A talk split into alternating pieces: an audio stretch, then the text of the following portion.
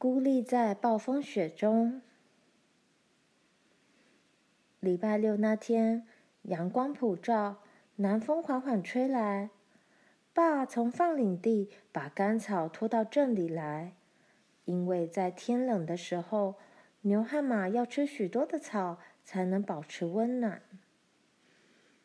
玛丽坐在西边窗下的摇椅里，在阳光中轻轻地摇着。罗兰也紧靠窗坐着。打毛线的钢针在手中闪闪发亮。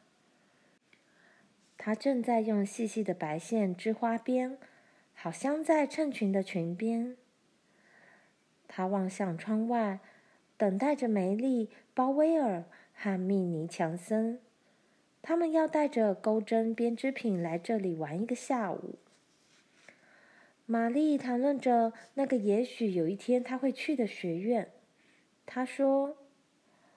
我一定要赶上你的功课，罗兰。如果我能去上学院，真希望你也能去。罗兰说：“我想我得当教师，所以我根本不能去。而且，我想你比我更想去学院念书。”玛丽轻声惊叹着：“哦，我的确很想。”我最想要的就是去学院念书，有太多的东西要学了。我一向都希望能永远念书的。想想看，即使我现在看不见了，只要我们能够存下足够的钱，我还是可以念书。这不是太好了吗？罗兰认真的表示同意。的确是这样。他真希望玛丽能有办法上学院。真糟糕，我漏针了！他惊叫起来。他把漏针的一排线拆开，开始用细针把小小的针脚挑起来。他说：“嗯，天助自助者，玛丽，你一定会上学院的。如果……”他忘了他要说什么。线脚的小圈圈暗了下来，好像他的眼睛快要瞎了一样。他看不见线脚了。他跳起来，线轴从他膝上落下去，滚到地板。玛丽叫道：“什么事？”罗兰说：“阳光不见了。”太阳突然消失了，窗外是一片灰暗，风也逐渐加强。妈很快的从厨房出来。孩子们，暴风雪来了。她刚说完这句话，房子便震动起来。暴风雪来袭了。对面街上商店的前门，在一阵旋转的密不透风的雪花中，被遮盖得看不见了。妈说：“啊，要是查尔斯已经到家就好了。”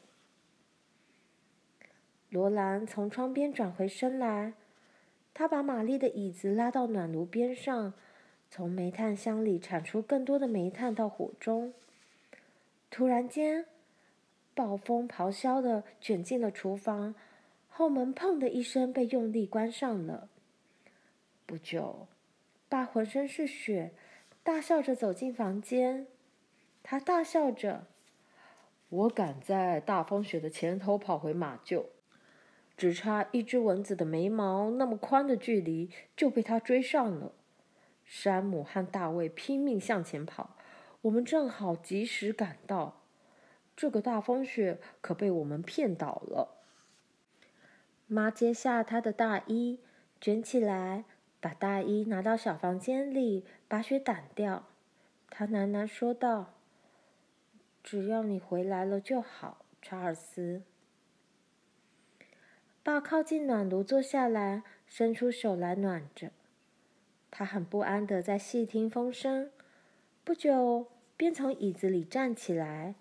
他说：“在情况变得更糟之前，我得去马厩把一些杂物做好。”他说：“我可能需要一些时间，但是不要担心，卡洛琳，你的晒衣绳不会吹断。”可以安全的把我带回来的。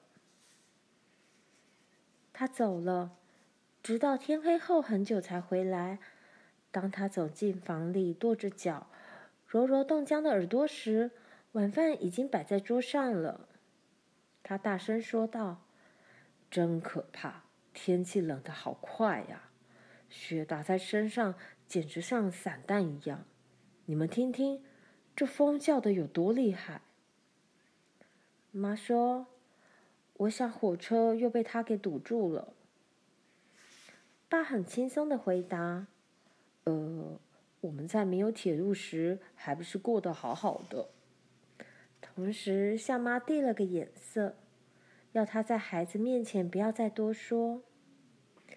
他继续说：“我们既舒服又暖和，就像以前我们身边没有那么多人和商店的时候一样。现在我们来吃热腾腾的晚饭吧。”晚饭过后。爸要罗兰把小提琴拿来，但是他在调好琴弦，给琴弓打了松枝以后，却拉了一首很奇怪的曲子。小提琴奏出低沉呻吟的主调，主调上弹跳出高昂狂野的音符来，那些音符越奏越高，最后逐渐削弱变细，进入一片虚无之中。然后又以听似相同，实则不同的音符，拖着哀怨的哭声回过气来，好像他们在人听不见的那段时间里改变了面貌。罗兰的背脊上一阵冷麻，头皮也起了鸡皮疙瘩，而狂野变调的旋律仍然从小提琴拉奏出来。最后，他终于忍受不了了。爸，这到底是什么调子啊？爸停止拉小提琴，弓停举在弦上。听着，这是门外的声音，我只是跟着他在拉而已。他们都静静听着风在演奏这首曲调。最后，妈说：“我们已经听够了，你不必再演奏了，查尔斯。”爸说。那我们就奏点不同的吧。要听什么呢？罗兰说：“嗯，能让我们暖和起来的。”接着，这快乐而光亮的小提琴真的让他们暖和起来了。爸一面拉一面唱：“小安妮·龙尼是我的甜心”，以及“老灰马，它不再像从前一样了”。最后，连妈都用脚尖打起拍子来。爸演奏了高原快步舞曲、爱尔兰吉格舞曲。罗兰和玲玲随着乐声在地板上噼里咔啦跳起舞来，直到两个人都喘不过气来。当爸把小提琴放回盒里，就表示上床的时间已经到了。要离开这间暖和的房间，到楼上去。实在叫人舍不得。罗兰知道，在楼上的冷空气里，从屋顶的木头到露出的铁钉尖上，都结了一层毛茸茸的白霜。楼下的窗户也结了厚厚的一层霜，但是不知为什么，那些钉子上结的白霜会让他感觉更冷。罗兰用他们的法兰绒睡衣。包了两只熨斗，领头走上楼去。玛丽和玲玲跟在他后面。当他们解开纽扣、脱掉鞋子，浑身发抖的脱下衣服时，楼上的冷空气冻得他们鼻子里又干又涩的。玛丽的牙齿在打颤。如果我们在被子下面祈祷，上帝会听到的。他爬进被子里时，热熨斗还来不及把床烘热呢。在钉子结霜的屋顶下面，在静止的严寒之中，罗兰可以感觉到正在发抖的玛丽和玲玲。他们把床抖得震动起来。在这个又小又寂静的空间四周，风雪正狂野的呼啸着。玛丽叫道。你在做什么啊，罗兰？快上来帮忙把床弄暖吧。罗兰张开嘴想回答，牙齿却不住的打颤。她穿着睡衣和袜子，站在窗前，刮掉窗上的一块霜，想从那里看看外面的世界。她用双手护住眼旁，遮住从楼梯照上来的灯光，但是她仍然什么都看不见。在满是咆哮风雪的黑夜里，连一点灯光都没有。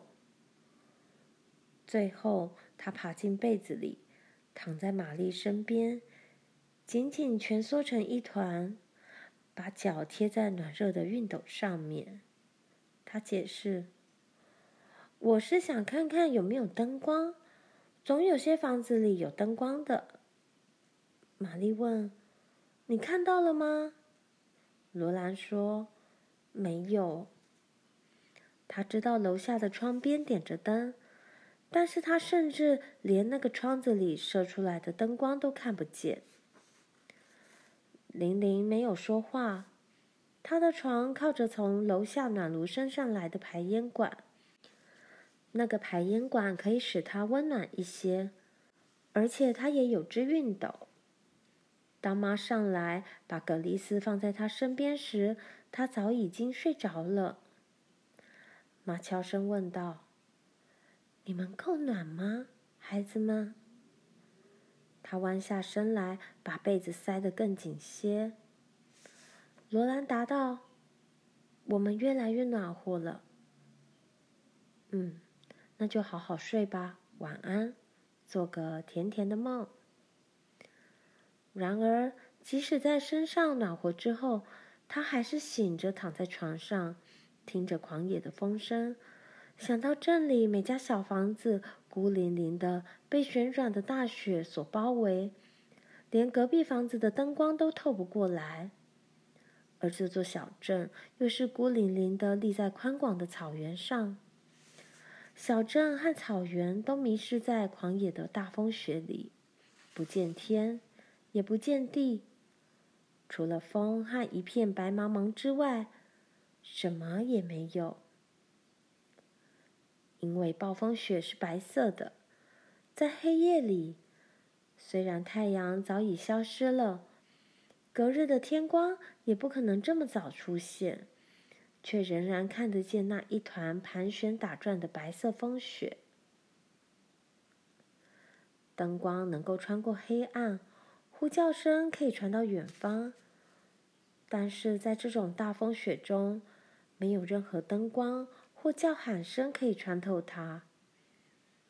大风雪的不自然光线与狂野的声音吞噬了一切。毛毡很温暖，罗兰不再冷了，但是他想着，想着，却不由得站立起来。